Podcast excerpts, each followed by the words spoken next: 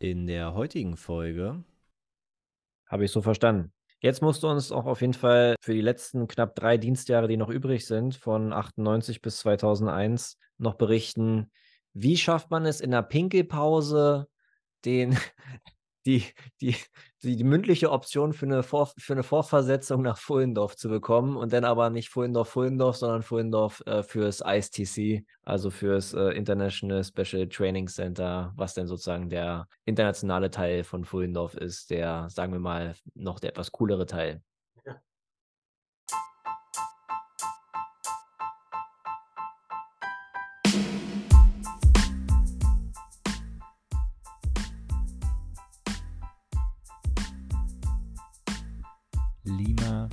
Charlie, Loud and Clear. Ich glaube, es gibt keinen besseren Namen für einen Podcast. Also, lass uns anfangen.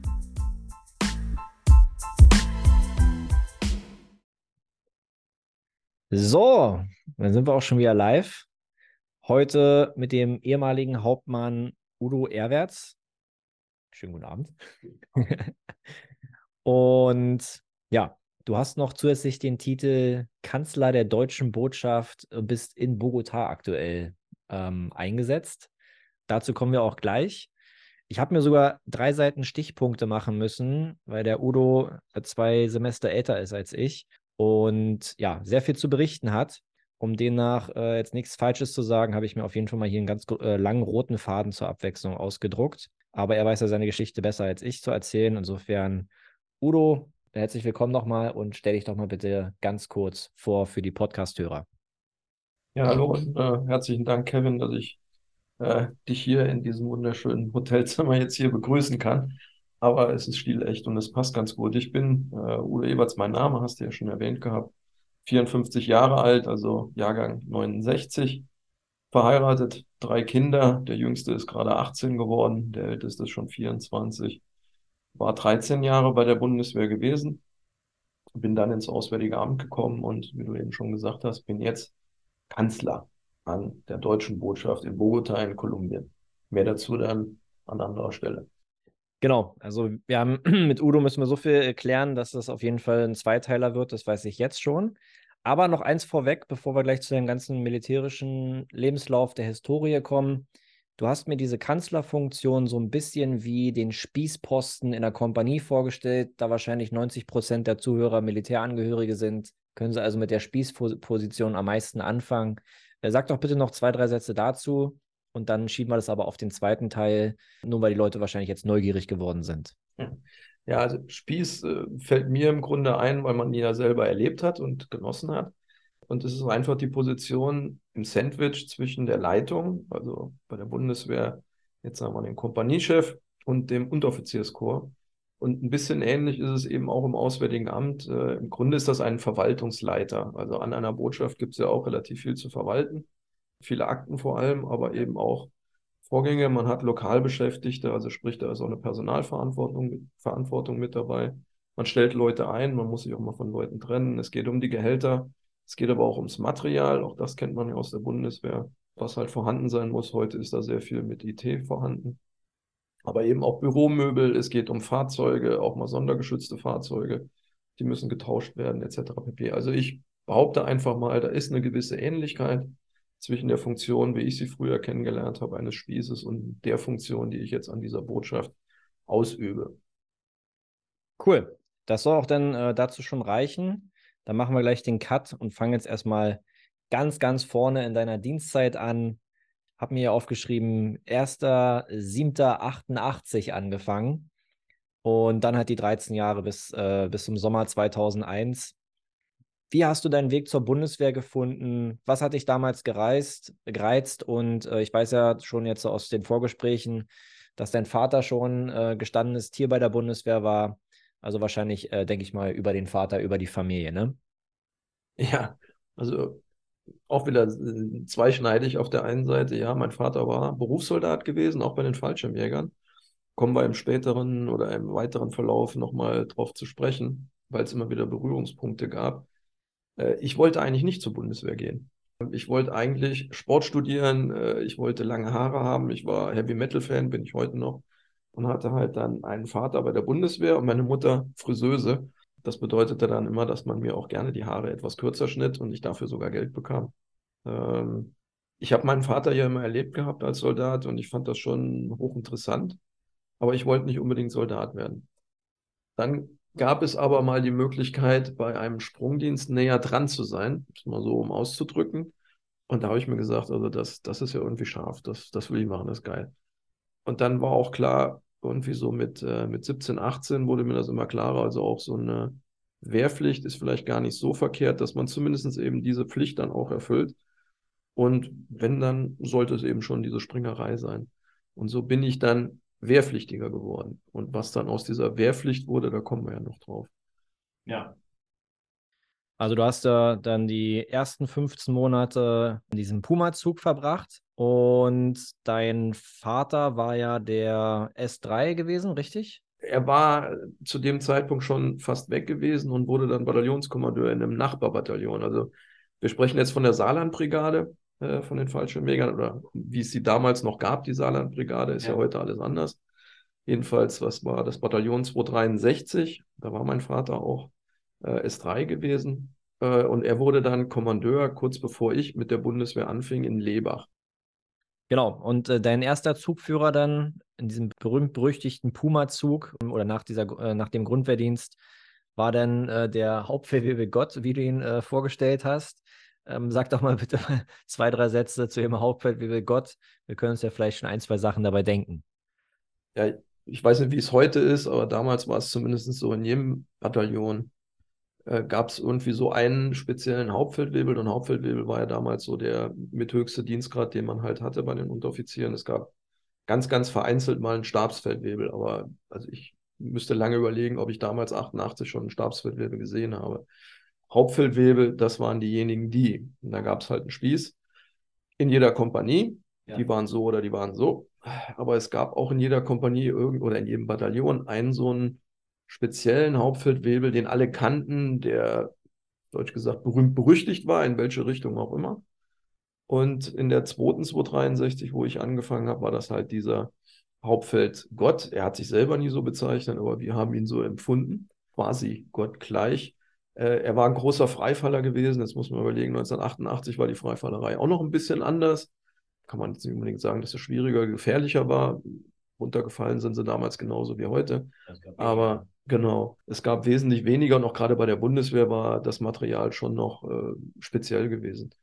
Und er war so eine, ein Kölsche Tünn, wie man so schön sagt, also auch jemand, der konnte Gitarre spielen, der konnte singen, äh, der konnte Leute zur Sau machen, aber eben auch äh, Stimmung machen, der konnte eine ganze Hütte zum Brodeln bringen. Aber für uns damals als Wehrpflichtige war er zuallererst mal eine sehr, sehr schwierige Person. Und für mich als Sohn von meinem Alten, wie er dann immer sagte, nochmal ganz speziell, weil er auch mit meinem Vater gewisse Schwierigkeiten hatte oder gehabt hatte und die dann an mir ausließ. Andere, andere Geschichte. Aber du meintest äh, im Vorgespräch, ihr habt ihn gehasst und geliebt zugleich, aber ihr werdet auf jeden Fall mit ihm durch äh, Feuer und Flamme gegangen halt. Ja, das ist das, was ich heute immer noch, ja, und wie mit Verwunderung so, so für mich selber nachdenke. Was hat er richtig gemacht in der Art und Weise, wie er uns damals behandelt hat, sodass wir tatsächlich ihm gefolgt wären. Wir haben vor nicht allzu langer Zeit ein 35-jähriges Treffen gehabt, wo wir uns mit alten Kameraden im wahrsten Sinne des Wortes wieder getroffen haben. Also 35 Jahre nach Beginn der Wehrpflicht, da waren so 25 Leute aus ganz Deutschland da. Man kannte sich nur mit Nachnamen, auch das war typisch früher. Man hatte nur einen Nachnamen und vielleicht noch einen Dienstgrad, aber ja. manchmal eben nur einen Nachnamen oder auch einen Spitznamen. Und wenn das Gespräch sich um diesen Hauptfeldwebel drehte, waren alle mit so einem kleinen Leuchten in den Augen, ja, bei dem war ich. Also man war irgendwie stolz, bei ihm gewesen zu sein. Man war stolz von ihm, heftigst in den Hintern getreten bekommen zu haben, damals. Und eben diese, weiß nicht, diese, diese eigentlich schizophrene Situation, die verwundert mich heute noch. Aber nochmal, im Endeffekt, wir waren alle stolz, bei diesem Hauptfeldwebel gewesen zu sein und nicht bei irgendeinem so anderen Loserzug oder wie auch immer. Und er hat die Leute hinter sich gebracht. Mysteriös, aber so war es. Okay, ja, beeindruckende Geschichte. Dann lass uns ganz kurz weg von dem Hauptfestival kommen.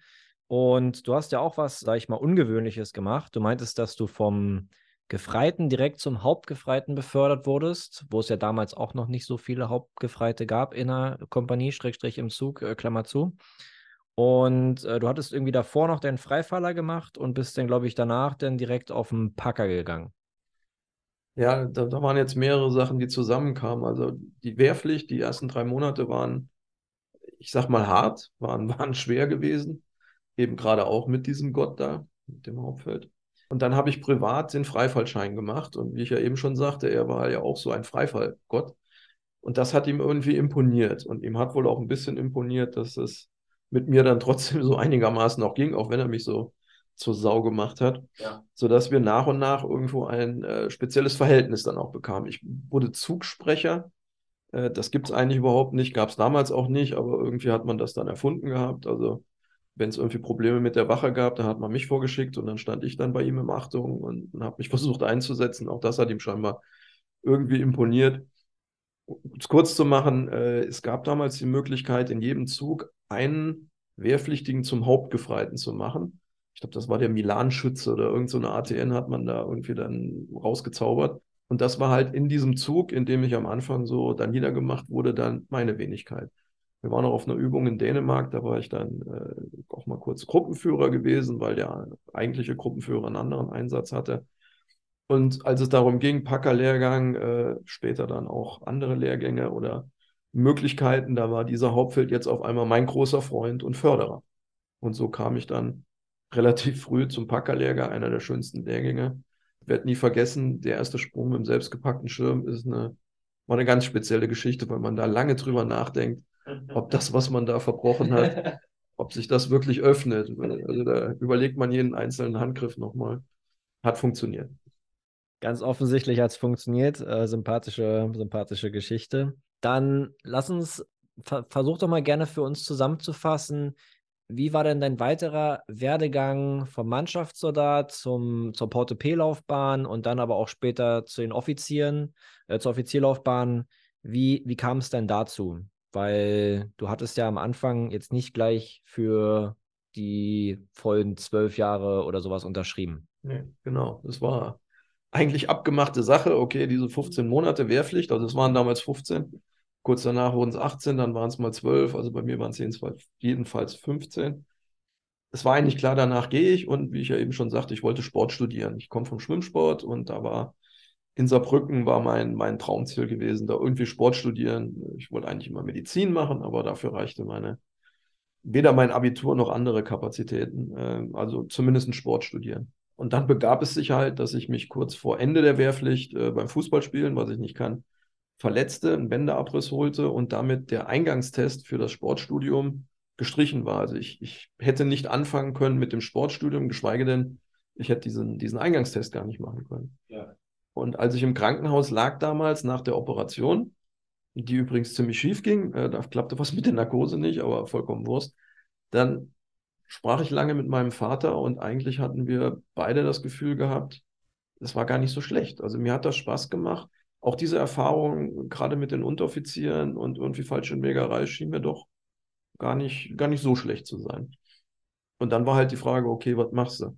Da macht man erstmal den Test an der Offiziersbewerberprüfzentrale in Köln. Ich habe gehört vor kurzem von einem Kollegen, äh, die gibt es immer noch, die ist immer noch dort in, in Hürth, in der Mudra-Kaserne, werde ich auch nie vergessen. Dann habe ich mir gedacht, okay, dann versuchst du es halt. Äh, machen wir mal den Test und wenn es klappt, ist gut, dann sehen wir mal weiter. Wenn es nicht klappt, dann ist es auch gut. Und dann sehen wir halt in eine andere Richtung weiter. Also ich bin da ziemlich schmerzfrei hingegangen. Als Hauptgefreiter, das war ja schon auch ein bisschen anders. Die Masse der Leute, die dort ankamen, waren ja Zivilisten, hatten mit Bundeswehr noch gar nichts zu tun, teilweise auch mysteriöse Gestalten. Aber okay, nochmal andere Geschichte. Und jetzt klappte das auch noch. Ja. Man wurde genommen äh, und dann gab es dieses Einplanungsgespräch, nachdem man am Abend vorher viele Glocken läuten hat lassen in, in Köln in der Altstadt, äh, wenn der Meter gebracht wurde. Und man hatte diese Einplanung und man überlegte halt, ja, okay, äh, was macht man denn so? Okay. Und dann sagte der dann, ja, Einplanung wäre dann wieder zum 1.7. Beginn.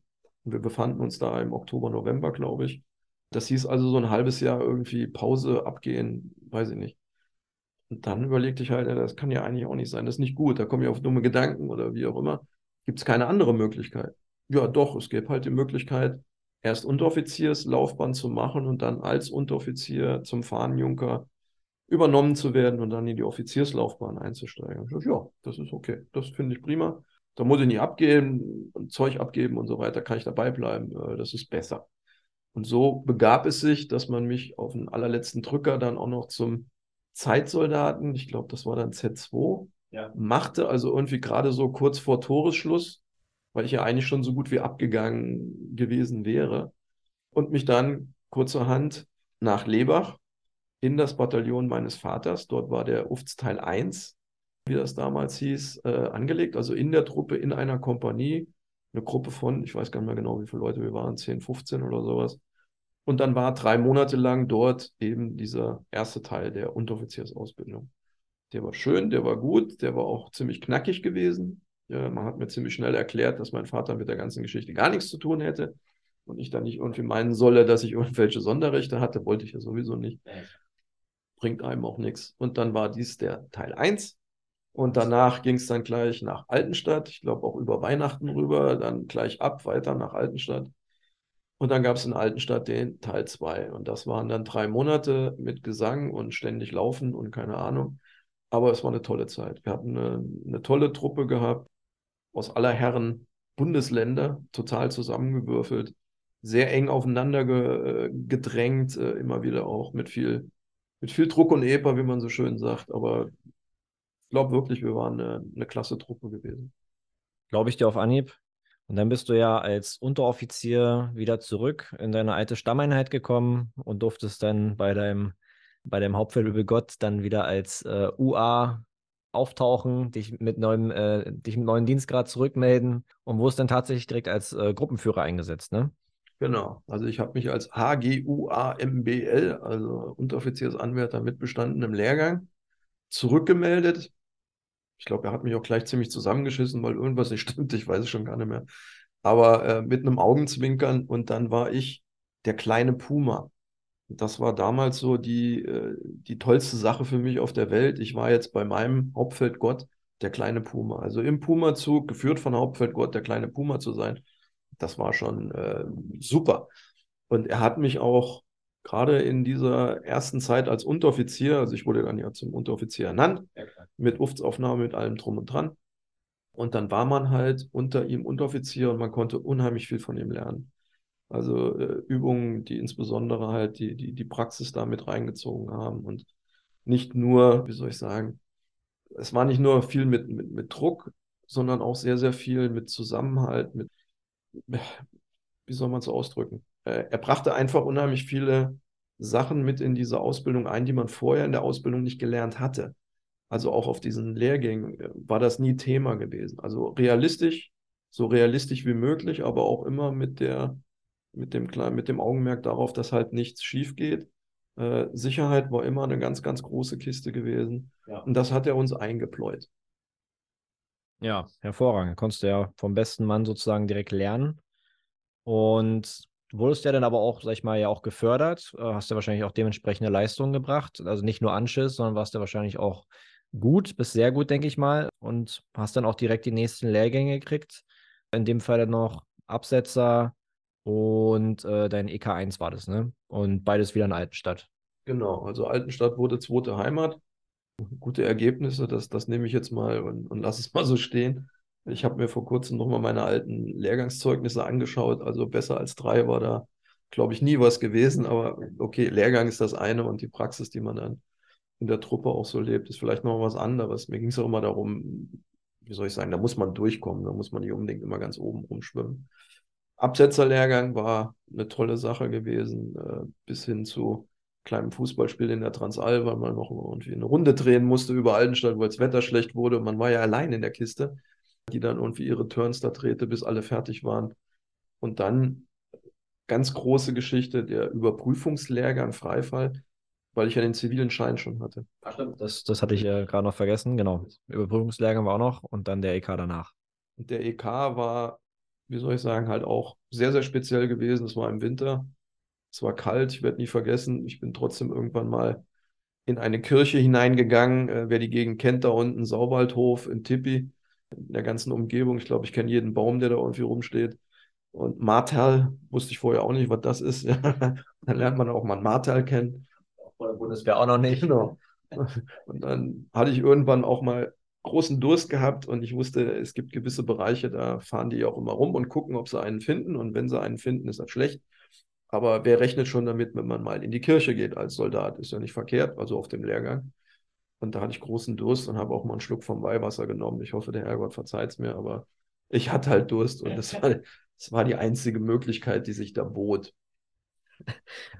Sehr gut. Das äh, ist doch eine, eine, sympathische, sympathische Abschlussgeschichte. Dann wurdest du ja dann zum äh, Fahnenjunker befördert und bist dann irgendwie ja direkt an die Offizierschule in München gekommen, ne? Genau. Dann war Offiziersschule in München angesagt. Also es gab halt diesen Wechsel vom Unteroffizier zum Fahnenjunker. Ja, ist in den Dienstgradabzeichen jetzt kein allzu großer Wechsel, aber da kommt halt so eine silberne Litze ran. Und man ist eben, ja, man ist immer noch im Unteroffiziersdienst gerade, aber man ist nicht mehr so richtig Unteroffizier. Und das war dann durchaus auch damals mit dem Hauptfeld Gott. Er hat mir lang und breit versucht zu erklären, dass das die absolut falsche Entscheidung ist, die ich da getroffen hätte. Mit der Offizierslaufbahn, es wäre viel sinnvoller, in der Unteroffizierslaufbahn zu bleiben und Feldwebel und so weiter. Nun gut, äh, ich habe es gemacht, wie ich es gemacht habe. Es ist der ein oder andere Unteroffizier damals auch so ein bisschen von mir abgerückt, muss man einfach auch mal so sagen, weil irgendwie das so ein bisschen als Verrat empfunden wurde oder wie auch immer. Muss man halt nur sagen, okay, ich meine, wer so denkt, bei dem ist eh irgendwo was schiefgelaufen, äh, da muss man dann auch mal drauf verzichten können. Das war ein weiterer Schritt gewesen und der große Vorteil, den ich ja mitgebracht habe in die Offizierslaufbahn, war dann, dass ich vorher Unteroffizier gewesen bin, dass ich die Ausbildung zum Unteroffizier gemacht hatte, ja. sodass jeder Unteroffizier, der dann später bei mir im Zug oder in der Kompanie gewesen ist, mir nie sagen konnte, ich hätte ja keine Ahnung von Tuten und Blasen, weil ich wäre ja nur auf diesen Theorielehrgängen als Offizier gewesen. Nee, ich habe dann immer gefragt, wo warst du gewesen auf Ufts 1? Ja, dort und dort. Ja, ich war in Leber. Und wo warst du auf Teil 2? Ja, in Altenstein. Ja, da war ich auch. Ja, und damit war die Luft dann oder die, der erzürnte äh, Gedanke, dass der Offizier ja keine Ahnung hätte, war damit dann auch geregelt. Ja, ich verstehe immer, dass der eine oder andere Portepee das so als persönlichen Affront nimmt. Habe ich auch schon mal erlebt ähm, bei anderen Kameraden, aber ja, ist schon richtig kommentiert. Ähm, wenn, wenn dir das denn jemand verbauen will oder das nicht gönnt, dann ist das wieder so eine ganz persönliche Geschichte, äh, kann man dann unkommentiert lassen. Und ja, dann hast du die Ausbildung erstmal in München gehabt und bist ja dann noch zum, ich glaube, noch zum Zugführerlehrgang nach Altenstadt wieder gegangen. War in Hammelburg. Hammelburg, sorry, falsch gelesen. Genau. Gab es da noch irgendwelche Highlights oder wollen wir direkt weitermachen? Also Offizierslehrgang, das waren fünf Monate in, in, in München. Ein Highlight war, äh, man war verpflichtet, auf einen Tanzkurs zu gehen. Ich war dann auch dort gewesen. Erinnere mich noch, dass sogar im Radio damals eine Durchsage auf irgendeinem Sender kam, dass die Offiziere oder die Offiziersschule des Heeres noch Tanzpartnerinnen, damals waren ja noch sehr, sehr wenige bis gar keine Frauen bei der Bundeswehr ja. gesucht würden. Und da, da kamen tatsächlich zu dieser Tanzschule einige Damen, die übers Radio gehört hatten, dass dort jetzt die Offiziersanwärter des Heeres irgendwie zum Tanz aufspielen oder auffordern würden. Ich war da nicht so ganz begeistert von. Ich habe mich sowieso immer mit Tanzen sehr, sehr schwer getan. Also ich war zweimal da und habe den Kurs bezahlt und das dann auch vorgelegt als Nachweis, dass ich äh, den ja durchgeführt hatte und dann war es gut. Und ansonsten haben wir da fünf Monate lang sehr, sehr viel Taktik, sehr, sehr viel Theorie, also aus dem, aus diesem praktischen Teil, den man in der Kompanie hatte, den man auch in der Ausbildung vorher als Unteroffizier eigentlich immer vorne dran hatte. Also es war immer Praxis, Praxis, Praxis. Ja. Jetzt war halt sehr viel Theorie, Theorie, Theorie, auch auf einer relativ hohen Ebene. Man war ja dann so als Bataillonskommandeur dort unterwegs und stellte seine Truppen dort in den Wald. Also eine ganz andere Geschichte, eine, eine sehr unterschiedliche, aber auch dort ein toller Kameradenkreis. Da waren super Leute dabei gewesen. Teilweise mit, habe ich mit den Leuten heute noch Kontakt und die sind ja, wenn man so ein bisschen rumrechnet, mittlerweile auch in einem gewissen Alter. Also da sind durchaus auch Obristen etc. dabei. Die sind heute aber noch, das kann ich zumindest von denen sagen, die ich jetzt noch kenne und die ich auch noch mal getroffen habe, die sind heute noch so wie früher. Also vom Typus her wirklich genau das Gleiche, nur sie sind halt in einem anderen Dienstgrad. Sie haben ganz andere Geschichten zwischenzeitlich erlebt, aber immer noch wirklich prima, tolle Kameraden. Schön, ja, sehr gut. Das ist mal schön, wenn man die, sag ich mal, gute Prägung der Bundeswehren auch im späteren Verlauf seines Lebens noch mit beibehält oder die positiven Sachen davon natürlich übernimmt. Dann bist du ja Zugführer geworden und hattest mir gesagt, dass deine Zugführerzeit, gerade in der Anfangszeit, war jetzt eher etwas unangenehm für dich, war jetzt nicht so ganz, wie du das vorgestellt hattest. Was kannst du noch dazu sagen? Ja, die Zugführerzeit war, ich kam zurück von dieser ganzen Lehrgangsgeschichte und äh, war nicht mehr in Saarlouis in meiner geliebten 263, sondern es ging halt nach Merzig, oben auf der L. Und dort gab es nicht wirklich einen Zug für mich, ich weiß gar nicht, wie man das ausdrücken soll. Es war ein Kamerad von mir, der hatte den Offizierszug, also den ersten Zug gehabt. Und ich bekam einen vierten Zug und das war ein reiner Fremdgrundausbildungszug. Sprich, alles, ja, Leute, wir haben ja immer gesagt, Fehlfarben oder, oder wie auch immer, die Fuß- und Geschlechtskranken, man sehe es mir nach, aber das war halt damals so die Sprache.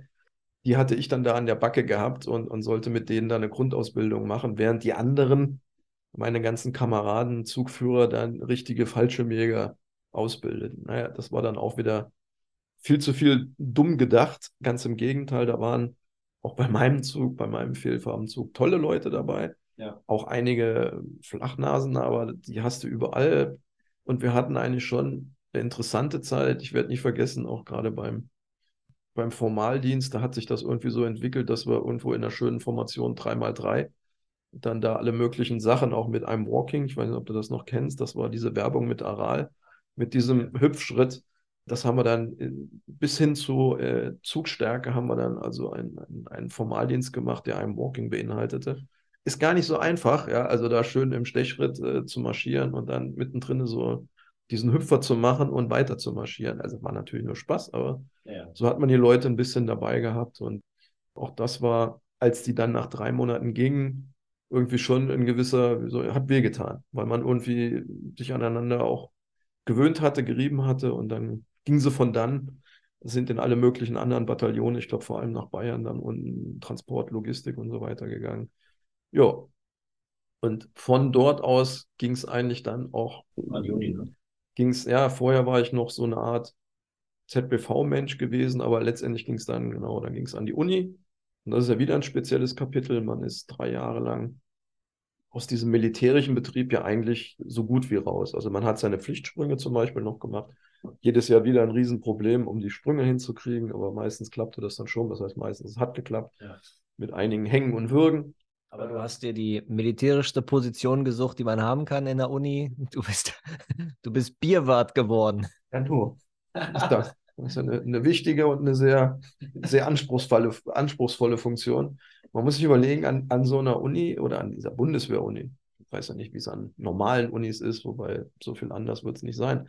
Da gab es einen großen Bierkeller, weil das sind so sternförmige Bauten mit so drei Stockwerken, wo auch die verschiedenen Jahrgänge zusammen wohnen. Also eigentlich wirklich eine, eine Top-Infrastruktur auch. Man ist auf dem Campus, man hat eigentlich alles, was man braucht und was braucht man halt auch? Man braucht ja auch mal ein bisschen, ein bisschen äh, ein Bierchen. Und da man ja aus, dem, aus ganz Deutschland Leute da hatte, war natürlich jetzt auch nicht unbedingt nur Erdinger gefragt oder nur Kölsch oder weiß der Geier. Also es gibt ja so viele Biermarken in Deutschland, also spätestens seit dem Zeitpunkt weiß ich das, weil dann eben entsprechend bestellt werden musste. Der Hamburger wollte sein Flens und der Bayer wollte halt sonst was.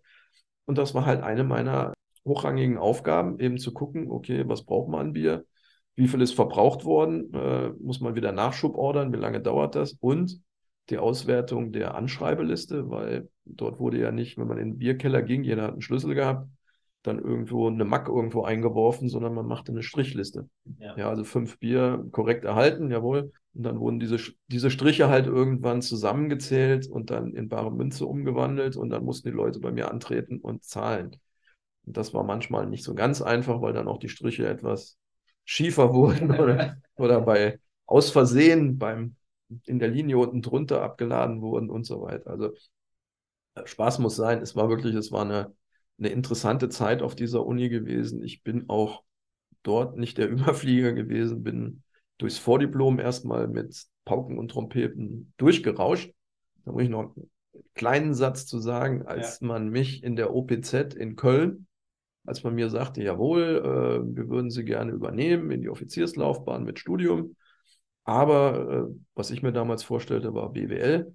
Das, das können sie knicken. Also wir haben ja den Test gemacht und ihre Mathematikkenntnisse, die sind nicht ausreichend für BWL. Ich dachte, ja, das habe ich mir eigentlich auch schon gedacht, aber okay, ich dachte halt, es wird irgendwie gehen. Und dann empfahl man mir einen Studiengang namens Staatswissenschaften. Da wäre das also nicht so wild mit der Mathematik und also das könnte man auf jeden Fall empfehlen. Ich dachte, ja, mein Gott, wenn Sie das so sagen, dann wird dem auch so sein. VWL, ne? Genau. Und was in dem Studiengang dann äh, Hauptfach war, das war VWL. Und wer sich ein bisschen mit dem Studiengang mal befasst hat, da ist Mathematik durchaus stark vorhanden. Also ich musste ja auch einen Matheschein machen, da musste man Statistik, Stochastik, weiß der Geier. Also eben das, was mir dieser Herr da in der OPZ erzählt hatte, stimmte nicht so ganz. Ich würde mal sagen, im Nachhinein, das war ein neuer Studiengang, der war unbekannt. Die Leute bewarben sich auf alle anderen Studiengänge und den musste man irgendwie verkaufen. Also hat man mir einen vom Pferd erzählt, ich habe es gefressen, ich habe ihn dann auch gemacht. Und Ende vom Lied, äh, ich habe eine Diplomarbeit in, in Phoenix, Arizona geschrieben über Neighborhood Fight Back. Ich war mit, mit Gang Enforcement Units da wir unterwegs. Äh, das war super tolle Sache. Diplomarbeit selber schreiben war ein Horror.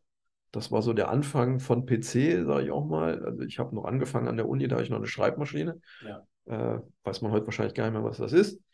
Äh, um es kurz zu machen, es war eine interessante Zeit, aber eine, eine, eine schwierige Zeit, weil es schon nicht einfach ist, wenn man so aus der Truppe kommt und auch Praxis und Wald und so weiter mag und, und gewohnt ist, sich dann dort auf den Hintern zu setzen und irgendwie Formeln zu lernen und auch teilweise so ein Studiengang hat ja manchmal auch Inhalte, wo man sich denkt, was, was soll denn das? Also was erzählen die da?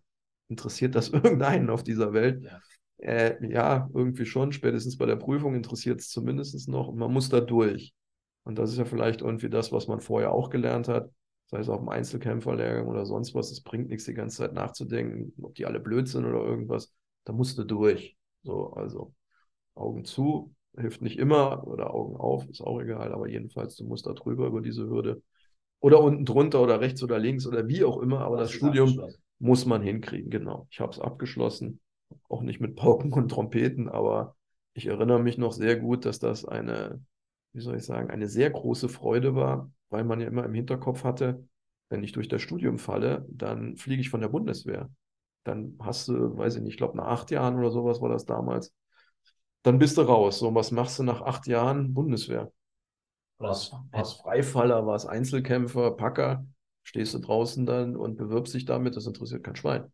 Ja, kannst du nichts mit anfangen. Also da war schon eben dieser Druck vorhanden, dass man es schaffen muss, und ich glaube, das war für mich auch die große Hilfe. Ich glaube, ansonsten im zivilen Studiengang hätte es vielleicht ein bisschen länger gedauert. Vielleicht wäre ich heute noch Student, ich weiß es nicht. Und wahrscheinlich wolltest du dir dann auch nicht die Blöße geben, bei, bei Vatern äh, aufzuschlagen und zu sagen, ich habe es verkackt oder dem Hauptfeldwebel nochmal unter die Augen zu treten, der dann dir sagt, ich habe es dir gesagt, Junge, wärst du Unteroffizier geblieben. Insofern Okay, ich halte fest, es gibt also eine spannende Einplanergeschichte, die also auch äh, nicht nur die Mannschaften und Porte-Ps betrifft, sondern auch schon damals äh, dann die Offizieranwärter betroffen hat. Und du hast so irgendeine Zwischenposition an der Uni zwischen Matt-Verantwortlichen und Inkasso Moskau gehabt. So, so, so in der Richtung, genau. Okay, okay. Aber ich kann ja auch bestätigen, dass für mich auch nach meiner Dienstzeit jetzt an der Uni, Hochschule, wie auch immer, diese Mathe-Statistikkurse waren schon die absolute Hölle. Und ich sage jetzt mal, heutzutage werden ja schon deutlich mehr Augen zugedrückt und teilweise jetzt auch nach Corona die Leute einfach durchgewunken, was damals bei euch mit Sicherheit noch äh, deutlich härter abgeprüft wurde. Wenn du halt den Kurs nicht bestehst, bestehst du halt nicht. Ne? Ja, ich, ich, ich sage immer, wenn mich jemand fragt, ja, ist ja heute hast du auch diese Bachelor- und, und, und Master-Geschichte. Da gab es ja damals noch nicht, sondern es war ein Diplom-Studiengang nach dem bayerischen Universitätshochschulrahmengesetz oder irgendwie sowas. Also schwerer als Berlin. Ich kann es schlecht beurteilen, ja, aber was ich halt erinnere, ist, dass man, ob man jetzt an der Bundeswehr-Uni war oder draußen an der zivilen Uni da in Bayern, es war im Grunde das Gleiche, nur es gab den, den Studiengang Staatswissenschaften halt so draußen nicht, aber Volkswirtschaftslehre und all diese Fächer, das hat sich nichts gegeben gehabt und auch die Professoren an der Bundeswehr-Uni waren ja durchaus, wie soll ich sagen, auch erpicht darauf zu zeigen, dass diese Uni eher nochmal eine Schippe schwerer ist. Also es sollte bloß keiner das Gefühl haben, hier die ganzen Offiziere, die kriegen da ihren, ihren Diplomstudiengang hinterhergeschmissen oder sowas. Ganz im Gegenteil. Ja. Und du hattest ja dann danach oder noch am Ende von deinem Studium deinen Antrag für den Berufssoldaten eingereicht. Und man hatte ja noch die Möglichkeit, oder es gab dieses Angebot so ein bisschen, oder sagen wir mal, es stand irgendwas im Raum. Damals wurde ja 95, 96, äh, wurde ja langsam das äh, Kommando aufgestellt. Aber es ist dann tatsächlich an der Brille gescheitert. Obwohl du Freifaller, Packer, äh, schon einige Sachen hinter dir hattest und die ganzen Lehrgänge ja, ja mit Brille irgendwie auch bestanden hast, hättest du einfach mal die Brille abgenommen und wärst ohne Brille aufgetaucht bei der bei dem äh, Bewerbungsgespräch, ne? Ja, ich, ich meine, das ist natürlich noch ein, auch wenn man dann zugelassen worden wäre, da kannst du ja einiges zu erzählen, das ist ja noch ein weiter Weg, dann auch genommen worden zu sein oder genommen zu werden. Ich wunderte mich nur, das war damals auch, das, das klingt jetzt sowas von klischeehaft, aber da saß mir ein Oberstleutnant gegenüber, der passte mit seinem Ranzen also kaum noch an den Tisch dran, ja, und ja. erzählte mir halt dann irgendwo was über, über, über KSK, war halt sein Job gewesen, ist ja auch okay. Und dass ich halt nicht äh, die nötigen Voraussetzungen hätte, weil ich halt Brillenträger sei. Also es ging noch nicht mal um eine Brillenstärke oder ob ich die Brille jetzt nur trage, weil ich dachte, dass ich irgendwas unterschreiben muss oder sonst was. Äh, null. Es gab überhaupt gar kein Gespräch darüber, sondern einfach von vornherein der Block, es ginge nicht. Und das hat mich damals schon äh, ein bisschen getroffen, weil man ja diese ganzen bisherigen Ausbildungsschritte, wie du sagst, also Freifall, Einzelkämpfer und so weiter, hat man ja auch geschafft. Meistens hatte ich keine Brille an, sondern Kontaktlinsen. Ist auch so eine spezielle Sache, ja, kann ich auch nur jedem, jedem empfehlen, wenn das noch nie gehabt hat. Ja, mit Kontaktlinsen beim Einzelkämpferlehrgang, wenn die einem nachts dann rausgefallen äh, war, die eine Seite, und die versucht man dann im Dreck wieder reinzusetzen. Das ist eine, eine Freude für sich. Also von daher hatte ich ein gewisses Verständnis, dass das mit Sicherheit nicht gut ist äh, in irgendwelchen Spezialkräften. Aber es gibt ja, und es gab es damals schon, auch durchaus gewisse Verfahren. Es gab das Lasern schon und so weiter. Also dass man das so abgelehnt, so, so, so ach, pauschal irgendwie so weggehauen hat. Das hat mich halt tierisch geärgert. Zumindest gab es damals diese Kommandokompanien, glaube ich, nannten sie sich auch in den einzelnen, genau, in den, in den Bataillonen. Also zumindest hätte man das ja aufnehmen können. Also aus heutiger Sicht würde ich einfach sagen, als Personalverantwortlicher, sorry, äh, setzen sechs. Wo war das Problem, sich mal mit diesem Wunsch desjenigen, der motiviert war, zumindest mal auseinanderzusetzen, anstatt das gleich vom Tisch zu wischen. Ja, wollen wir jetzt nicht weiter vertiefen, wird uns wieder traurig, wollen ja nicht auf den anderen Leuten rumhacken. Du bist dann tatsächlich am Ende ja doch wieder in deine Heimat gekommen, Richtung, ja, Saarlouis, nee, äh, Lebach war das denn, ne? Beziehungsweise in dem Fall war es dann zwei Brücken, aber sagen wir mal im übergeordneten Ton äh, die 26er Brigade. Genau, es war weiterhin die zweite 263. Also es war noch nicht mal nur das gleiche Bataillon, sondern es war weiter meine zweite Kompanie im Fallschirmjägerbataillon 263.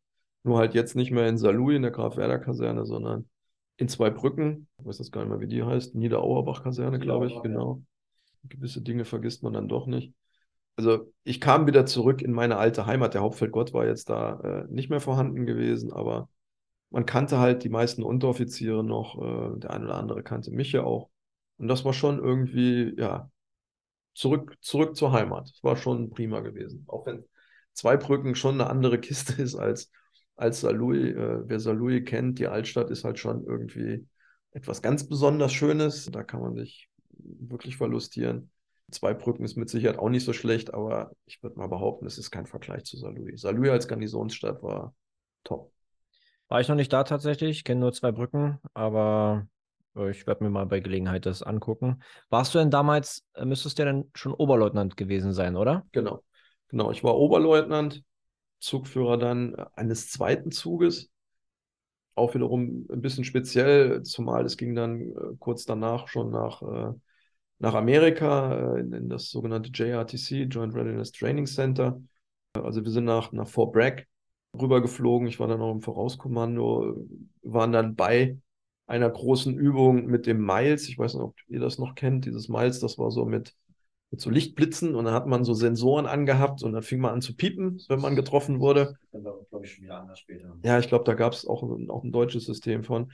Jedenfalls eine, eine wahnsinnig tolle Übung äh, mit, ich weiß nicht, wie viele Starliftern die damals abgesetzt haben. Also der Himmel war voll mit Schirmen. Das war der, der Sprungdienst meines Lebens gewesen, äh, zumal die Amerikaner dann noch ne, so eine Wissenschaft draus machen mit dem sogenannten Cross-Loading wo versucht wird, mehr oder weniger in verschiedenen Maschinen jeweils, sage ich mal, eine Gruppe von einer Kompanie drinnen zu haben. Also in zehn Maschinen immer so eine Gruppe und theoretisch, wenn die alle am gleichen Zeitpunkt, äh, am gleichen Geografen, wie auch immer, Punkt absetzen, dann müssten ja eigentlich alle diese Gruppen des, der einen Kompanie auch etwa in demselben Raum runterkommen. Das ist so die Grundidee, genau.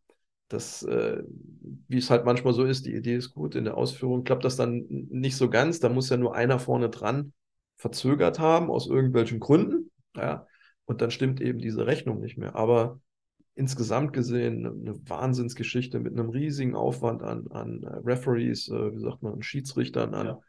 an äh, Opfer, an, an Feinkräften, mit allem, was dazugehört. Äh, da knallt's und raucht's und macht's. Ich selber bin relativ schnell gestorben. Died of Wounds hieß das damals, äh, mit so einer, also es gab ein Piepsen, ich fing an zu piepsen, es hat eigentlich keiner wirklich geschossen, man hörte zumindest nichts. Und dann kam ich in so eine Staging Area und dort wurde ich dann etwas vergessen, weil man auch in der Kompanie noch gar nicht so wusste, wie denn das ganze System läuft. In dieser Übung geht es wirklich so weit, das ging auch so weit, dass Leute, die verwundet waren, also eine Verwundung auf dieser Karte stehen hatten, die kamen bis auf den OP-Tisch. Das war dem einen oder anderen dann schon ein bisschen, äh, überlegen, jetzt mach mal, mach mal langsam. Also, jetzt, jetzt, also bis, bis hierhin noch nicht weiter. Äh, aber dann stand dann auch der Arzt nebendran und hat dann gesagt, so, ich würde jetzt dies und jenes. Und der Referee stand halt daneben, hat das aufgenommen und dem dann gesagt, okay, das war gut, war schlecht. Wie auch immer. Ich saß jedenfalls in dieser Staging, Staging Area und wartete darauf, gerettet zu werden, beziehungsweise wieder neu angefordert zu werden. Ja. Also was die Kompanie machen musste über die, die, die S4-Leiste oder beziehungsweise über den Kompanietruppführer, war nochmal komplett nicht nur mich als Person, sondern auch ein Satz Klamotten, ein Rucksack, eine Waffe, Munition, also im Grunde das gesamte Paket komplett neu anzufordern, weil ein Stück war weg mit allem, was er hatte, und dann musste ein neuer her. Und der kam nicht von alleine. Und das war durchaus eine, eine interessante Erfahrung, weil sowas nach meiner Kenntnis bei unseren Übungen eben nie geübt wurde. Ja. Wo wurden denn bei unseren Übungen die Toten hingekarrt? Gab es das jemals? Also ich kann mich nicht dran erinnern, das wurde eher so ein bisschen pietätvoll, äh, ja, also wenn einer starb, dann war meistens Übungsende oder irgendwas, aber dann auch für alle. Es hat keiner den einen, äh, ein EA neuen Soldaten angefordert. Genau. Also dieses eine Stück, was man jetzt halt brauchte, plus wie gesagt seine gesamte Ausrüstung, ja. das, das war so nicht drin. Also war eine, eine super interessante Übung gewesen. Äh, ich werde nie vergessen, wir waren in einem Orts- und Häuserkampf mit dabei. Das nannte sich Sugar Gordon. Das habe ich erst später dann auch begriffen. Das waren die zwei, die in Somalia. Black Hawk die Scharfschützen aus dem Black Hawk Down-Film, Sugar und Gordon, genau. Postmortem, die Medal of Honor verliehen, soweit ich weiß. Ja. Genau. Das, das wusste ich damals gar nicht und äh, wunderte mich nur, wo diese Namen da jetzt herkommen. Später reden wir ja auch mal noch über Kundus, ja, da gibt es eine, oder gab es eine Micha-Meyer-Brücke. Äh, wo kam der Name her und so weiter, ja. ja. Also äh, eine Übung, was ich halt sagen wollte, da flog dann irgendwann so eine Hind also die Hind, das ist so der, der riesige Kampfhubschrauber von den Russen. Ach, die, ja, ja, ja. Also so, so eine waffenstarrende Fortress da. Und die flog dann halt auch dort durch die Gegend. Also die Amerikaner hatten dort, das war in, in Fort Polk in Louisiana, bei dieser Übung selbst solche russischen Waffensysteme, um, um halt so realistisch wie irgend möglich zu üben. So ein bisschen dieses äh, Apache-Pendant von den Russen, glaube ich, ne? Oh, ist nochmal noch eine Kiste größer und also echt, das ist ein Hammergerät. Ja. ja. Ich glaube, das hatte ich damals mal als äh, hier, wie hießen diese Revel-Modellbausätze? Ja, genau. Ich kann mich, ich kann mich vage daran erinnern, ja. Ich glaube, die, bei den Amerikanern ist es ja, äh, was du sagst, zum Beispiel vorhin jetzt wegen diesem Anfordern von den neuen Soldaten, die haben ja in ihrer Historie durchaus den einen oder anderen Krieg schon geführt und das wahrscheinlich dann aus schmerzlicher Erfahrung übernommen halt direkt, weil es ja auch Sinn macht, äh, ganz ehrlich. Und der andere Punkt, was wollte ich noch, glaube ich, sagen? Achso, zu diesem Cross-Loading-Verfahren. Äh, nicht, dass ich da jetzt speziell geschult bin drin, aber rein logischer Menschenverstand würde mir ja sagen, du splittest die Kompanien und Züge so weit runter auf alle Maschinen und die haben ja ein paar mehr Maschinen als wir, dass einfach, wenn irgendwo mal eine Maschine Ausfall ist, dass dann halt immer noch die Kompanien minus eine Gruppe oder zwei Gruppen immer noch mehr oder weniger komplett einsatzbereit sind, bis auf ne, dieses eine, die eine Maschine, die halt betroffen ist. Ja, der, der, der Hauptpunkt ist ja immer beim, beim Sprung, also Sprungdienst jetzt nicht beim, beim Top 1000, wie wir mal so schön gesagt haben, ja, ja. hier äh, Hollywood springen, sondern äh, wo es danach halt dann in den eigentlichen Einsatz reingeht. Das ist nur eine Verbringungsform. Und das Problem ist immer das Sammeln. Und gerade bei Nacht und Regen äh, oder wie auch immer. Und mit, mit, mit, wenn man dann irgendwie da eingeschlagen ist, dann ist das nicht ganz so einfach, sich dann dort, man hat es ja meistens vorher irgendwo in einem Geländesandkasten oder wie auch immer, da hinten an der, an der Waldspitze im Norden und keine Ahnung was, ist dann der Sammelpunkt. Das ist dann, wenn man da runtergefallen ist, manchmal nicht mehr ganz so einfach. Und das ist wirklich einer der Kernpunkte, weil das ist der Zeitraum, wo wir am, am Verrückbarsten sind. In dem Moment, wenn dort, und das haben die Amerikaner dort ja reingespielt, ja. da kam dann halt mit Mörsern, äh, Mörserfeuer rein auf diese Dropzone. Und da heißt es halt so schnell wie möglich eben von dieser Fläche abfließen. Ja, dann bist du aber am Gucken, wo sind denn meine Leute? Ja, und dann rennen äh, auf diesem Platz, wie gesagt, das waren zehn oder zwölf Starlifter, ich weiß nicht, wie viele Leute da runtergekommen sind. Da ist, da ist dann wirklich Wallung und überall rennen Leute rum. Jeder, jeder sucht so ein bisschen nach, seinen, nach seinesgleichen. Ja, wir waren zumindest eine, eine deutsche Kompanie, ich meine, mit, einer, mit, einem, mit einem amerikanischen Bataillon. Also allein an der Uniform war es dann auch in der Nacht relativ einfach zu sehen, okay, das ist einer von mir oder das ist irgendwie der falsche. Ja, ja. Und so rannte man dann durch die Gegend. Also hatte wirklich sehr, sehr viel realistischen Input. Und das ist das, was mir wirklich bei vielen, fast allen anderen Nationen immer wirklich so gut gefallen hat und was ich bei unseren damals, also in Deutschland, immer wieder sehr vermisst habe. Wir waren relativ weit weg von Realität. Ja, jetzt hast du ja so ein richtiges Highlight äh, da in Amerika erlebt. Jetzt hatte ich mir aber hier auf deiner, auf unseren Stichpunkten noch notiert, es gab ja entweder direkt danach oder kurz davor gab es ja noch so einen kleinen Niederschlag dass der Berufssoldat einfach abgelehnt wurde. Sag doch noch bitte noch zwei, drei Sätze dazu, bevor wir dann mit dem Fullendorf und ISTC-Thema äh, wunderbar abrunden können. Ja, ich habe einen Berufssoldatenantrag gestellt nach Abschluss des Studiums. Da gab es ja die, die, entsprechende Beurteilung halt danach zurück in der Truppe. Und mein Kompaniechef hatte mir da auch eine sehr schöne Beurteilung eingedrückt, also positiv gesehen. Aber der Bataillonskommandeur hatte, damals gab es sogenannte besondere Ausprägungsgrade, Bravos, er hatte mir eins gestrichen gehabt. Also das war doppelt auffällig. Der direkte Vorgesetzte gibt das und der äh, darüber stehende Vorgesetzte Bataillonskommandeur streicht es. Also sehr speziell. Er hat mir das aber damals dann auch erläutert und ich war damals zwar ziemlich sauer gewesen auf ihn, aber im Nachhinein muss ich sagen, er hatte recht er war damals einer von denen, die zumindest sich wirklich Gedanken gemacht haben, ich mache eine Rangfolge bei meinen Offizieren und sage ganz offen und ehrlich, wo ich denke, wer ist der Beste mhm. und wer ist der weniger geeignete für den Berufssoldaten. Ja. Und das muss man ihm im Nachhinein, er ist schon verstorben, aber das muss man ihm wirklich hoch anrechnen, weil viele haben das nicht oder nicht so gemacht, sondern immer versucht, allen ja, irgendwo die Chance nicht zu verbauen, Berufssoldat zu werden. Ja. Genau. Und das ist halt, ist zwar ein Gedanke, der, der irgendwo ganz nett ist, aber damit kommen wir nicht weiter. Also die Inflation auch bei den Beurteilungen war einfach furchtbar gewesen. Alle waren toll und überragend und 1, und es gab dann noch den Unterschied, der eine hat zweimal Sportabzeichen im Jahr gemacht, der andere nur einmal. Und das war dann der Unterschied. Ja, was ist denn das für ein Quark?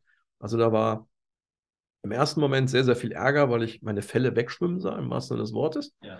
Weil Berufssoldat zu dem Zeitpunkt mich wirklich fasziniert hätte. Ich hatte Kontakt zu, zu ähm, es ging damals los mit Evakuierungskräften.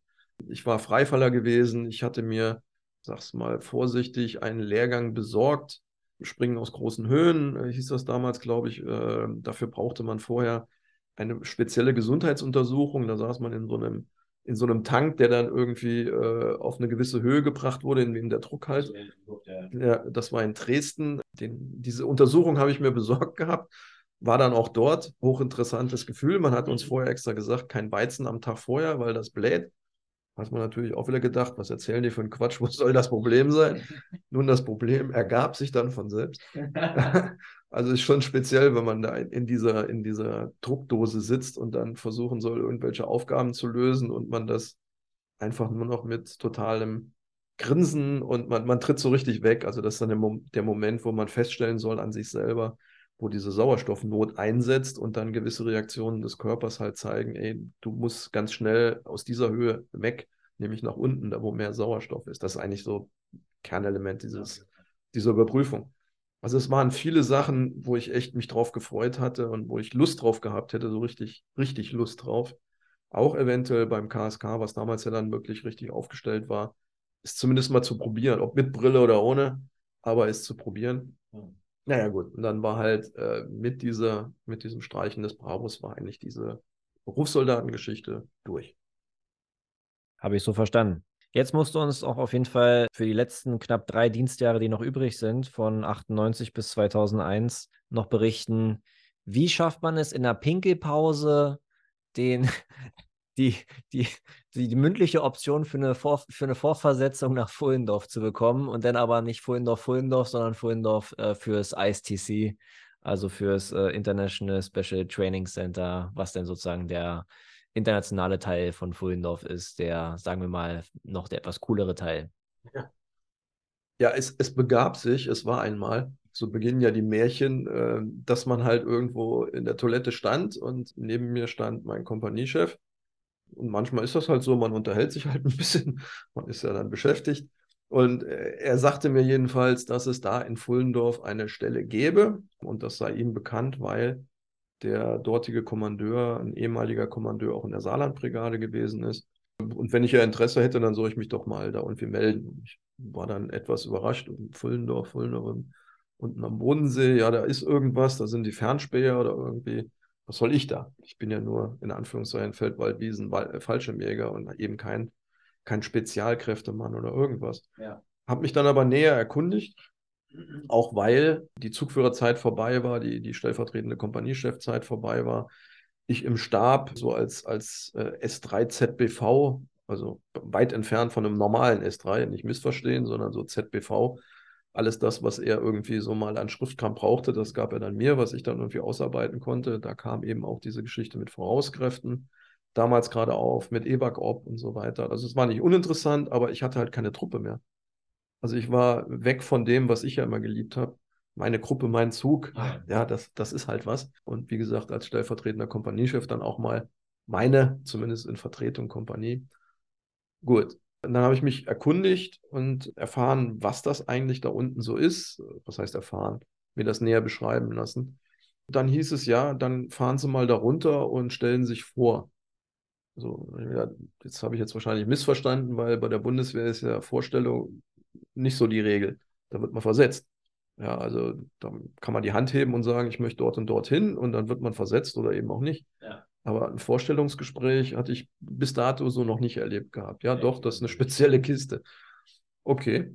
Und dann bin ich dann da runtergefahren und habe mich da einem, einem Colonel vorgestellt. Das war der damalige äh, Leiter dieser I-Wing, also der International Wing. Wie heißt der, der, der Schauspieler hier, James Bond? Sean Connery. Ja. Also wer Sean Connery kennt, der muss sich, der kann sich diesen Mann vorstellen. Also very British, uh, very stylisch. Uh, der war wirklich, hat mich umgehauen, der Mann. Und das sind halt Leute vom SAS, die da unten die Leitung damals hatten. Das ist heute alles anders. Damals hieß das noch ILRPS, International Long Range Reconnaissance Patrol School, uh, unter britischer Leitung. Und mit dem habe ich mich dann unterhalten. Und der hat mich dann, äh, hat sozusagen ein, ein Auswahlgespräch oder wie auch immer mit mir geführt. Auf Deutsch oder auf Englisch? Auf Englisch. Very, very British. Very British. Very British. Und wenn man das amerikanische Englisch gewohnt ist, dann ist das nicht immer ganz einfach, weil da sind so ein paar Sachen durchaus anders. Und es war halt very, very stylisch. Also es gibt ja die bösen Zungen, die bei den Briten die Offiziere immer so Rupert nennen. Und der kam mir auch so rüber, aber irgendwo mit einem Blick, ich mir nicht ganz sicher war, ob da jetzt irgendwas kaputt geht, wenn er noch ein bisschen länger schaut. Also das war schon ein knallharter Typ gewesen. Naja, jedenfalls langer Rede, kurzer Sinn. Ich war dann auch noch mit beim Schießen. Ja. Da waren dann die Kameraden mit der Pistole am Schießen, die dort als Ausbilder tätig waren. Und das hat mir dann doch sehr gefallen. Also das war nicht so fünf Schuss empfangen, fünf Schuss zurückgegeben, fünf Schuss verschossen, weiß der Geier, was wie wir das halt immer so kannten mit links und rechts einem Aufpasser und, und nochmal einer hinterher, der einem nochmal dreimal erzählt, was man alles verkehrt machen könnte und was dann passiert, wenn man es verkehrt machen würde, sondern da war eine große Kiste mit Munition und da gab es Ziele und dann haben die dort hochinteressant äh, mit Double Tap und all dem Zeug, was ich gar nicht kannte, ähm, geschossen. Da wurde richtig geschossen. Da wurde richtig geschossen, genau. Ja. Und da habe ich nur gedacht, hm, also mir gefällt das hier. Das ist genau das, was ich mir irgendwie so wünschte. Aber wie gesagt, ich bin nur normaler Fallschirmjäger. Und jedenfalls der Colonel hat mich dann ausgewählt oder hat gesagt, jawohl. Und dann ging das ratzfatz, dann war ich aus Louis weg und war mit Familie unten in Fullendorf angekommen. Beziehungsweise damals noch mit meiner Frau. Frisch verheiratet? Frisch verheiratet, genau, noch schnell in Homburg, damals mit den Unteroffizieren, die Spalier gestanden haben, etc., nach alter Herrensitte. Und dann waren wir in Fullendorf und ich war dort Ausbilder in der Patrol Division. Und wie ich ja sagte, äh, ich Ausbilder, was soll ich denn den Leuten ausbilden? Ich wusste ja noch nicht mal selber. Als Blinder von der Farbe berichtet. Genau. Ich war der Blinde, der von der Farbe berichten sollte. Und da waren ja einige Ausbilder, die auch echte Erfahrung hatten, äh, gerade von den Amerikanern, also amerikanische Special Forces waren dabei, Italiener, ja. Türken, Griechen, äh, Norweger, also alles, was das Herz so begehrt, wenn man in der Geschichte Interesse hat. Ja. Und ich habe mich erstmal hingesetzt und habe von denen gelernt. Ja, also die haben mich natürlich auch dann, oder wie soll man sagen, am Anfang sehr, sehr kritisch beäugt. Was kommt denn da für einer? Und das war dann keine einfache Zeit, weil man ja selber weiß, also ich habe kein Patch, ich habe in dem Sinne kein Auswahlverfahren gemacht, wie ihr das alle gemacht habt. Ich bin im Grunde, ich bin euer dankender Diener, ja. Nehmt ja. mich bitte in euren Kreise auf. Wie war das von den Dienstgraden her? War das so ein Dienstgrad-Gebumse äh, oder war das einfach. Alles äh... Unteroffiziere. Alles Unteroffiziere. Der Türke war, war auch ein Hauptmann gewesen, äh, der ich ja dann auch relativ kurz danach wurde. Der OC, also der, der Patrol Division OC, war ein Amerikaner gewesen, ein Captain von Special Forces. Und die große Masse waren Unteroffiziere, also Feldwebel, Hauptfeldwebel in den verschiedenen Dienstgraden dieser, dieser Länder. Ja. Und naja, ich habe dann dort mein Bestes gegeben, habe dann auch Unterrichte gehalten, insbesondere über HF-Funk, ja, also Antennenbau und sonstige Sachen, wo ich damals dann auch schon gesagt habe, ich war schon immer ein Freund der Praxis. Also die Theorie, wie da die Wellen bouncen und keine Ahnung, das ist so eine Geschichte. Da geht es im Grunde darum, du musst das immer wieder üben und bei allen möglichen Witterungsbedingungen ausprobieren. Man glaubt gar nicht, was dann Regen ausmacht, was irgendwie der, der, der kleine Hügel irgendwo oder so ein, heute würde man sagen, 5G-Turm und so ein Funkturm in der Gegend, was die so für Auswirkungen haben für den HF-Funk. Ja. Ich meine auch vor kurzem gelesen zu haben, die Bundeswehr hat auch mittlerweile wieder neue HF-Funkgeräte. Also so ganz out of date ist das gar nicht. Und es war damals, wir hatten norwegische Kryptogeräte, amerikanische Funkgeräte. Also es war eine, eine International Mischung mit dem G3. Ja, also Lehrgangsteilnehmer bekamen das gute alte G3, was ich auch heute noch zehnmal lieber haben würde als das G36. Unzerstörbar. Unzerstörbar. Also das Ding war nur wirklich, wenn es richtig auf den Mann angeschossen war, das ist auch eine Wissenschaft für sich, die mir Hauptfeld Gott auch beigebracht hat. Ja. Dann war das schon eine klasse Waffe mit der 762. Ja, sollte man nicht unterschätzen. Absolut. Ja. Manchmal ist ja nicht schlecht, ein größeres Kaliber dabei zu haben, anstatt ein kleines Kaliber. Ne? Ja, 762 hat halt ein bisschen mehr Wumms. Also halten wir fest, du hast eine grandiose Zeit für die letzten drei Dienstjahre wahrscheinlich gehabt, denke ich mal. Konntest extrem viel lernen, vor allem von internationalen Kräften und hast da wahrscheinlich ganz tiefe Einblicke bekommen, die du, ja, die man normalerweise in der Bundeswehr wahrscheinlich eher nicht bekommt, wenn man jetzt nicht irgendwo oben in den letzten 5% rumschwimmt. Naja, das, das Faszinierende war halt, man war in vielen Bereichen so wie ich mir das immer gewünscht hätte, eben auch für damals in Zweibrücken. Man hat eine Unterstützung gehabt mit Hubschraubern. Wir hatten amerikanische, wir hatten britische, wir hatten auch mal deutsche Hubschrauber. Man hatte ein Dog-Team, äh, also Tracking Dogs von den Briten meistens, die kamen dann runtergefahren und haben ihre Hunde auf uns losgelassen. Also es gibt nichts, wie soll ich sagen, Blöderes, als wenn man so einen Hund auf der Fährte hat, weil den wird man nicht los. Ja. Äh, das sagten einem auch die Hundeführer immer wieder diese alte Geschichte, die ihr da von, von irgendwelchen Filmen habt, dann macht er so Pfefferspray oder irgendwas auf die Spur und dann snifft der Dog das und dann, dann ist er weg. Ja, Bullshit. Dann hat er noch eine bessere, eine bessere Nase direkt danach, dann ist die nämlich endlich mal frei. Die haben uns immer gesagt, die einzige Möglichkeit, den Hund loszuwerden, ist den Dog-Händler loszuwerden. Indem man einfach total verrückte Kreise dreht, wegen mir drei, viermal quer, kreuz und quer über den Bach springt, mhm. dass der Doghändler denkt, also der Hund hat irgendwie die Spur verloren. Mit dem Hund stimmt was nicht. Weil der Hund, der bleibt, der springt hinter dir immer links und rechts über den Bach, ist dem vollkommen Wurst. Nur der Doghändler, der denkt sich halt, das stimmt da irgendwann nicht. Der versucht die Logik zu erkennen, ja. Genau. Naja, und so waren das extrem lehrreiche und ich hatte es ja auch schon mal erzählt gehabt, für mich das Schlimmste war direkt am Anfang, bin ich mit einem amerikanischen Special Forces Soldaten sozusagen hinterhergelaufen, um von dem zu lernen. Und Patrol Division war im Grunde grob gesagt, man ist irgendwo hin verbracht worden, man hatte dann seinen Auftrag, musste meistens noch eine ziemlich lange Strecke dann dahin wandern, marschieren mit seinem kleinen Rucksack und man war immer nur nachts unterwegs und lag tagsüber im Versteck. Und da war halt, dass man die Nacht, äh, den Tag über dort im Versteck gelegen hatte und sich einigermaßen erholt hatte und es sollte losgehen nachts. Und wir marschierten los und ich ging halt als allerletzter hinter dem amerikanischen Instructor her und bekam absoluten Schüttelfrost und dachte mir, verfluchte Scheiße, ich habe meine Waffe liegen lassen. Ja, also ich war mir 100% sicher, ich hätte sie dort an, an, an, den Baum gestellt, wo ich da dies und jenes äh, mir was gekocht hatte tagsüber. Jedenfalls, großer Gott im Himmel, was mache ich jetzt? Soll ich dem Instructor sagen, hier, ich, großer oberster äh, Profi aus Deutschland, äh, ohne Patch und, und so weiter, habe das gemacht, was das Schlimmste ist, was du machen kannst, eben deine Waffe nicht am Mann zu haben. Wie bringe ich es ihm bei? Oder sage ich, ja, ich habe Bauchschmerzen, ich, ich lasse mich mal zurückfallen, ich treffe euch dann irgendwo, keine Ahnung. Also es war furchtbar und dann fiel mir irgendwie ein, ja, du hast ja gar keine Waffe dabei gehabt. Weil man halt es selber gewohnt war, immer eine Waffe dabei zu haben. Aber bei diesen Lehrgängen als Ausbilder hatte man keine. Oh. So, und dann habe ich mir damals geschworen, das passiert mir nie wieder und hatte dann immer so einen Stick, so einen, so einen, so einen äh, ganz normalen Wanderstock, der war dann mit Tape und damit ja. er nachts nicht glänzt oder irgendwas, aber ich hatte immer was in der Hand sodass gar nicht erst das Gefühl aufkam und was bei einem Soldat, wo die Hand leer ist, da, da stimmt irgendwas nicht. Ja, das vergisst es dann. Genau. Ja, so, das ging dann halt eigentlich immer besser. Ich bin da reingewachsen, hatte dann auch meine eigene Patrol, die ich da ausgebildet habe. Ähm, das war schon okay, alles auf Englisch.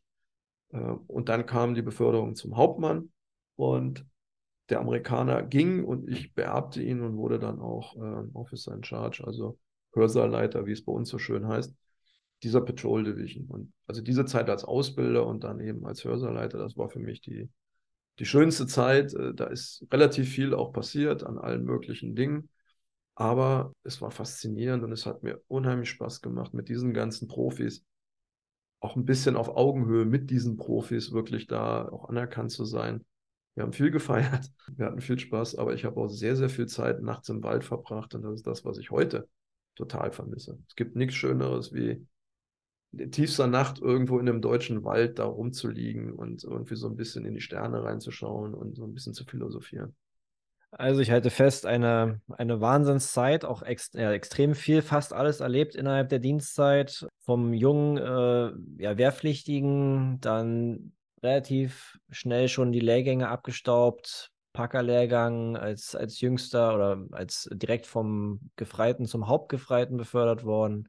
Einzelkämpfer, Freifaller Zivil erst gemacht, später anerkennen lassen, der Wechsel zum Unteroffizier, zur Portepee-Laufbahn, äh, wiederum später dann der Wechsel zur Offizierlaufbahn, Auslandsverwendung im Sinne jetzt von äh, coolen Übungen im Ausland gehabt, äh, vor allem halt äh, namhaft an die Amerikaner drüben, wo ja wirklich sehr, sehr viel geht, wie wir alle wissen. Und dann halt noch das kleine Sahnetörtchen obendrauf am Ende äh, mit der, mit der I-Wing, also mit der ISTC dann in, in, in Fullendorf. Und ja, eigentlich eine rundum tolle 13 Jahre äh, krönende Dienstzeit, würde ich sagen. Ne?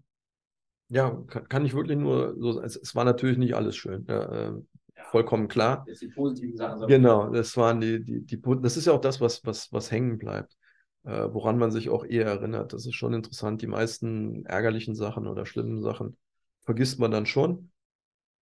Ja, dann würde ich äh, sagen, in der nächsten Folge besprechen wir auf jeden Fall dann ausführlich deine Zeit im Auswärtigen Amt und natürlich dann vor allen Dingen auch die zwei Jahre in Kundus, die du damals verbracht hast, als Auswärtiger Amt, ähm, ja, mit Mitarbeiter und ja, vielleicht noch die eine oder andere Anekdote, die sich nebenbei ergibt. Ich danke dir auf jeden Fall schon mal und den Rest machen wir dann gleich in der oder später in der nächsten Folge. Ja, ich danke dir, Kevin. Mir hat Spaß gemacht. Ich hoffe auch die Leute, die so ein bisschen was von den Lebensälteren hören wollen, haben da auch ein bisschen Spaß dran. Ist eine andere Zeit gewesen und mit Sicherheit war das nicht alles härter oder äh, schlimmer oder sonst was. Es war anders. Es war komplett anders und finde schon auch, gerade wenn ich das jetzt so rekapituliere und auch mit dir darüber rede, da kommen einem ja viele Erinnerungen und ich glaube, insgesamt gesehen war es schon eine schöne Zeit und jetzt könnte man wieder anfangen zu diskutieren, auch mit Wehrpflicht und keine Ahnung was, war das alles so schlecht, was ist gut, was ist und so weiter.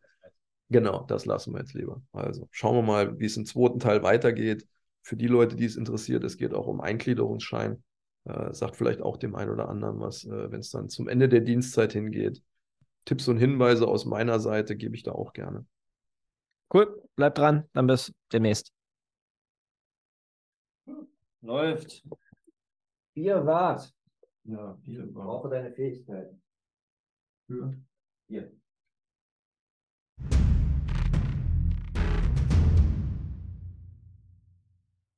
Mein Auftrag ist jetzt beendet, vorläufig. Euer Auftrag beginnt jetzt äh, im Liken, Teilen, Kommentieren, mir Sorgen, Nöte, Anträge und Fragen zukommen zu lassen, so dass ich euer Feedback in die zukünftigen Episoden mit einbauen kann. Ich bedanke mich für eure Aufmerksamkeit und bis zum nächsten Mal. Lima Charlie, Ende.